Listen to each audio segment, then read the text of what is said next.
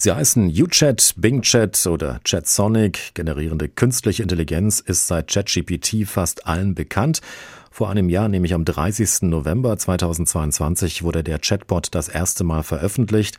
Seitdem ist die KI nicht mehr wegzudenken. Eine Studie vom Branchenverband Bitkom hat ergeben, vier von fünf Menschen in Deutschland kennen ChatGPT und jeder Dritte hat es auch schon mal ausprobiert, auch für die Arbeit. Künstliche Intelligenz in der Arbeitswelt, darüber spreche ich mit Professor Dr. Verena Nitsch vom Institut für Arbeitswissenschaft der Technischen Hochschule Aachen. Frau Nitsch, eigentlich nutzen die meisten von uns schon verschiedene Arten von künstlicher Intelligenz. Autokorrekturen kann man da zum Beispiel nennen. Durch ChatGPT wurde die KI aber auf ein ganz neues Level gehoben. Wo findet ChatGPT heute schon in Unternehmen Anwendung? Ja, nicht nur ChatGPT, sondern ähnliche Technologien findet man schon an ganz verschiedenen Stellen. Wo wir alle vermutlich schon das ein oder andere Mal Kontakt hatten, ist im Bereich der Kundenbetreuung über Chatbots. Chatbots gibt's auch schon eine ganze Weile, schon vor ChatGPT. aber diese Technologien, äh, die eben auch sowas wie ChatGPT ermöglichen, die helfen jetzt den Unternehmen, solche Kundenanfragen noch viel besser äh, zu adressieren, zu beantworten und einfach besser zu kommunizieren mit den Menschen, die da Anfragen haben. Vielleicht müssen wir da noch ein bisschen genauer drauf schauen. Also was unterscheidet denn einen solchen Chatbot wie ChatGPT von der bisherigen KI im Arbeitsumfeld? Ja, was ChatGPT natürlich besonders gut kann, das ist einfach Sprache nicht nur sehr gut äh, zu erkennen, sondern auch sehr gut selbst zu generieren.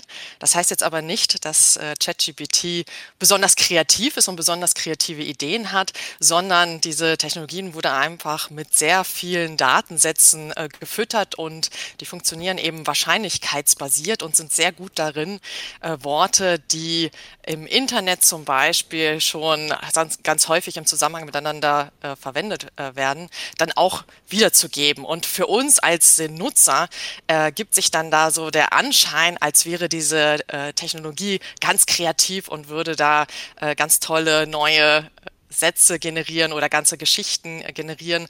Aber so kreativ sind diese Technologien eigentlich gar nicht. Aber sie sind schon einen deutlichen Schritten besser darin, mhm. Sprache zu erkennen und wiederzugeben und zu verwenden, als es die Technologien bisher konnten. Laut Bundesarbeitsminister Heil wird es bis 2035 keinen Arbeitsplatz mehr ohne KI-Anwendung geben angesichts des technischen Fortschritts. Wird das wirklich noch zwölf Jahre lang dauern, bis jeder mit einer KI arbeitet? Das ist natürlich immer sehr schwer vorherzusehen. Ich würde mal vermuten, dass es nicht ganz so lange dauert, aber es ist sehr abhängig davon, in welchem Bereich Sie schauen. Also im Bereich der Wissensarbeit, also da, wo Leute ganz viel mit Informationen arbeiten, mit Computer äh, arbeiten. Da wird äh, es sicherlich nicht so lange dauern, bis jeder tatsächlich in Berührung kommt mit künstlicher Intelligenz. Aber es gibt ja auch noch viele andere Berufe. Und wenn man jetzt zum Beispiel ins Handwerk schaut und an andere äh, Bereiche, wo man eben noch sehr stark äh, mit seinen Händen arbeitet, äh, da kann es vielleicht noch etwas länger dauern. Wobei auch da eben Technologien eingesetzt werden, die zum Beispiel die Rechnungsstellung äh, vereinfachen können oder auch den Bewerbungsprozess vereinfachen kann. Also es ist schon äh, gibt sehr viele ähm, Berufe und Arbeitstätigkeiten, die da mit künstlicher Intelligenz aktuell schon in Berührung stehen und in Zukunft natürlich noch viel mehr damit zu tun haben werden. Und ob es jetzt zwölf Jahre dauert äh, oder doch ein bisschen schneller geht, das ist wirklich sehr schwer vorherzusagen. Wie schätzen Sie das denn ein? Müssen wir uns Sorgen machen, weil Jobs dann wegfallen oder ist das Ganze nur eine ganz einfache Unterstützung für unsere Arbeit? Also wie auch bei anderen Technologien in der Vergangenheit die Tätigkeiten automatisiert haben, wird es natürlich auch den einen oder anderen Arbeitsplatz geben, der wegfällt. Jetzt muss man natürlich ehrlicherweise sagen, gerade in Deutschland haben wir ja eher das Problem, dass wir nicht genug Leute haben für die ganzen Jobs, die offen sind. Also würde ich jetzt nicht davon ausgehen, dass eine große Arbeitslosigkeit äh, in Deutschland jetzt ausbrechen wird äh, deswegen. Aber sicherlich wird es so sein, dass sich unsere Arbeitstätigkeiten verändern werden in vielen Bereichen. Also insbesondere da, wo man man mit Texten zu tun hat oder wo man vielleicht äh, Tabellen mit Daten äh, befüllt oder wo man auch äh, Übersetzungsaufgaben hat, die werden ganz sicherlich stark beeinflusst werden äh, von ChatGPT. Und ob und wie gut sie uns unterstützen, das hängt natürlich ein wenig davon ab, wie gut die Softwareentwicklerinnen und Entwickler diese Technologien eben für uns ähm, herstellen, aber auch wie wir sie für uns einsetzen und auch was unsere Arbeitgeber uns erlauben. Denn in hm. einigen Unternehmen wird es ja zum Beispiel gar nicht erlaubt, dass man ChatGPT äh, oder ähnliche äh, Produkte nutzt.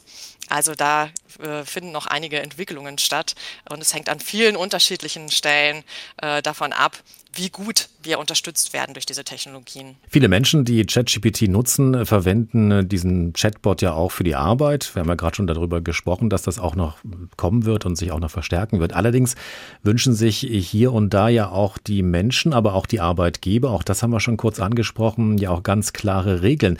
Also wo muss der Gesetzgeber da noch ein bisschen nachhelfen und äh, ganz genau drauf schauen? Das ist immer eine ganz gefährliche Frage. In Deutschland tendieren wir eher dazu, Dinge überzuregulieren. Und äh, gerade wenn es um neue Innovationen äh, geht, dann wünscht sich sicherlich das ein oder andere Unternehmen, dass man auch erstmal Dinge ausprobieren darf, um wirklich zu sehen, was sind denn auch die Chancen einer neuen Technologien, bevor man dann direkt von einer Regulierung spricht. Aber sicherlich muss man auch ein Auge darauf haben von Seiten des Gesetzgebers, für welche Zwecke diese Technologien eingesetzt werden. Äh, damit beschäftigt sich auch zum Beispiel der AI Act auf europäischer Ebene.